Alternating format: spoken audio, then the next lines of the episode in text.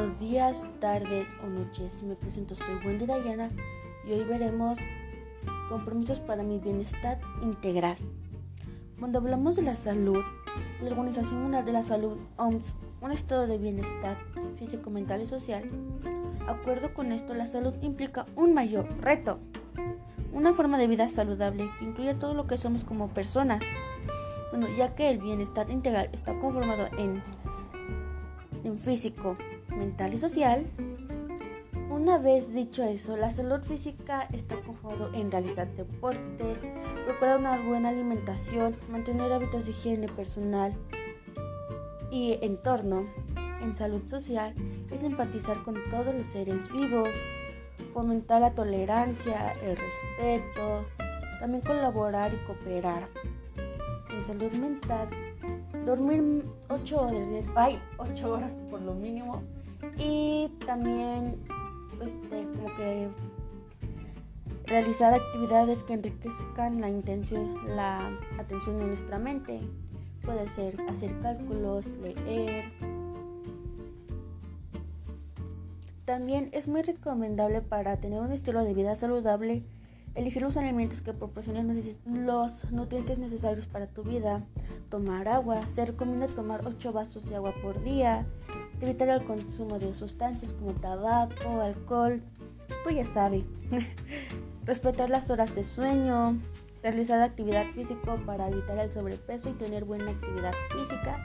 Mejorar tu comunicación con tu familia, vecinos, amigos y realizar actividades recreativas. Una vez dicho eso, todos los seres humanos, pero especialmente los adolescentes, enfrentan riesgos que puedan poner en peligro su bienestar integral. Deben desarrollarse ciertas habilidades para la vida, como la capacidad de pensar criteriamente y de tomar decisiones responsables. El bienestar integral de, per de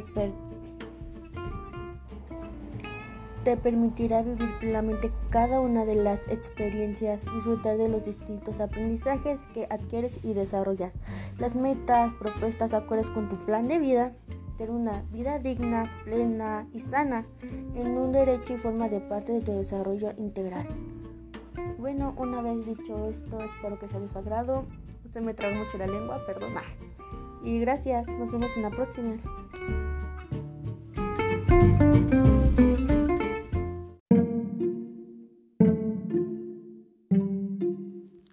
Hola, buenas, nos volvemos a encontrar y hoy veremos la transformación de la monarquía española y las reformas de Nueva España. Como subtítulo tendremos la decadencia del poderío naval español y las reformas borbónicas. Durante gran parte del siglo XVI y las primeras décadas del siglo XVII, España fue la industria industrial de los océanos, ya que por medio del sistema de flotas la actividad comercial española manejaba grandes volúmenes de mercancías en viajes. De las mercancías que se traían de Asia, dos terceras partes eran enviadas al puerto de Cabagao de Lima, en Perú, y solo una tercera parte atravesaba Nueva España para ser vendida o enviada a la metrópoli. En el siglo XVII, debido al crecimiento alarmante de la piratería inglesa, francesa y holandesa sobre las flotas españolas, mediante la piratería, el contrabando, esas potencias europeas lograron disminuir la relación comercial de España con sus colonias americanas y contribuyeron a su decadencia. Ahora bien, mientras, mientras España se debilitaba, Nueva España florecía. Su producción minera continuaba en crecimiento y debido al temor de que fuera robada por los piratas, buena parte de la plata nueva hispana se invirtió en el propio terreno territorio, pues, impulsando con ello no solo la minería, sino otras actividades económicas, agrícolas, ganaderas, manufactoras y comerciales. Como Nueva España vivía un periodo de bonanza económica y de cierta autonomía política con respecto de la corona, esta vio necesidad de aplicar las reformas también en América. Bueno, como subtítulo, las reformas en Nueva España, nuevo estilo de gobierno, división política, establecimiento del ejército y de la apertura de comercio libre. Nuevo estilo de gobierno. Borbón estableció en España y sus colonias un, un, estilo de gobierno diferente al que había tenido los reyes españoles de la casa Habsburgo.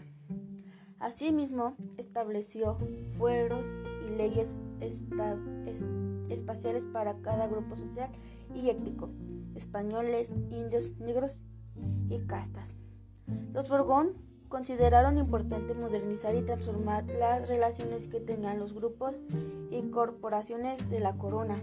Sin embargo, en su intento por obtener más recursos económicos y mayor control sobre la sociedad, favorecieron otras corporaciones a las que otorgaron privilegios, como fue el caso de los mineros y del ejército. División política. Una de las reformas primordiales para crear un imperio centralizado fue redistribuir administrativa y políticamente las posiciones de América. Felipe, Felipe V organizó la administración política y a restablecer la orden en cuatro aspectos fundamentales de gobierno. El fiscal, el, el administrativo, el judicial y el militar. En 1786, el la mayor parte del territorio novohispano que había estado políticamente dividido en provincias se dividió en intendencias, exceptuando los extensos territorios del norte que quedaron bajo la responsabilidad del virrey. Establecimiento del ejército. Durante el siglo XVI y el siglo XVII no existió en Nueva España un ejército formal. Había solo militares locales en puntos fronterizos para defender el territorio. El rey Carlos III, el rey Carlos III decidió formar un ejército formal en Nueva España.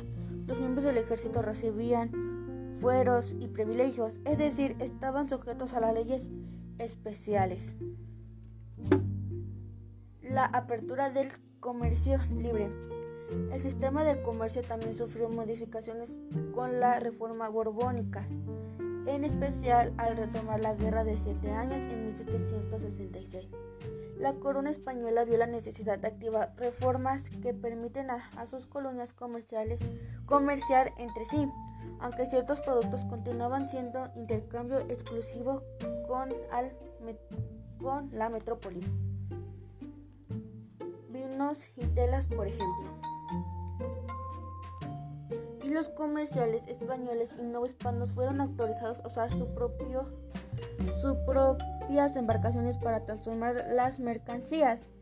Sin embargo, a pesar de las dificultades, las reformas de materia comercial proporcional de un periodo de recuperación y bonanza en Nueva España durante las últimas décadas del siglo XVIII, como no se habían visto antes. Bueno, esto es todo por hoy. Creo que no me quedó muy bien, pero pues me esforcé mucho y gracias por oír.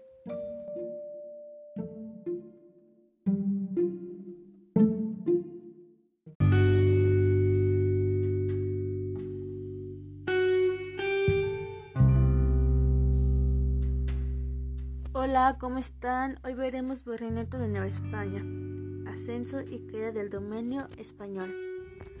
Explicación. El Virreinato de Nueva España fue una entidad territorial integrante del Imperio Español, establecida en gran parte de América del Norte por las monarquías hispana durante la colonización española de América. Entre los siglos XVI y XIX se originó tras la queda de México Tenochtitlan, acontecimiento principal de la conquista, la que propiamente no concluyó sino hasta mucho después, pues su territorio siguió creciendo hasta el norte. Se creó oficialmente el 8 de marzo de 1535. Su primer virrey fue Antonio de Mendoza y Pacheco, y la capital de Virreinato fue la Ciudad de México, establecida sobre la antigua México Tenochtitlan. Abarcó una superficie enorme que comprendió los territorios de España en América del Norte, América Central, Asia y Oceanía. Incluyó lo que actualmente es México, más los actuales estados de California, Nevada, Colorado, Nuevo, México, Arizona, Texas, Oregón, Washington, Florida y partes de Idaho, Montana, Kansas, y Luisiana por la parte de los Estados Unidos, así como la parte sureste de la Colombia Británica, del actual Canadá, más la Capitanía General de Guatemala, que incluía los actuales países de Guatemala, el estado de Chiapas, Belice, Costa Rica, El Salvador, Honduras, Nicaragua, más la capital general de Cuba, actuales Cuba, República Dominicana, Puerto Rico, Trinidad y Tobago y Guadalupe, así como finalmente la capital general de Filipinas, comprendido las Filipinas, las Islas Californias y Islas Marías, en el Océano Pacífico y en Asia y Oceanía. Desde 1626 hasta 1642, los españoles establecieron un, en el norte de la isla de Taiwán, llamada por los portugueses famosa Hermosa en castellano.